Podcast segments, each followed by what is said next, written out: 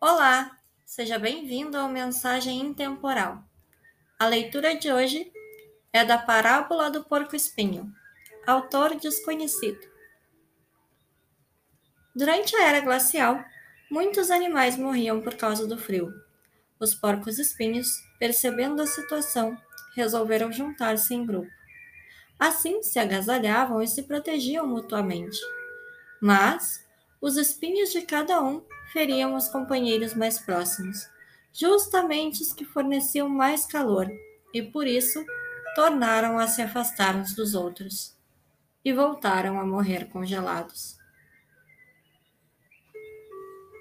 Precisavam fazer uma escolha: ou desapareciam da face da terra, ou aceitavam os espinhos do semelhante. Com sabedoria, decidiram ficar juntos aprenderam a conviver com as pequenas feridas que uma relação muito próxima podia causar, já que o mais importante era o calor do outro, e terminaram sobrevivendo. Obrigada por ouvir até aqui. Tenha um ótimo dia.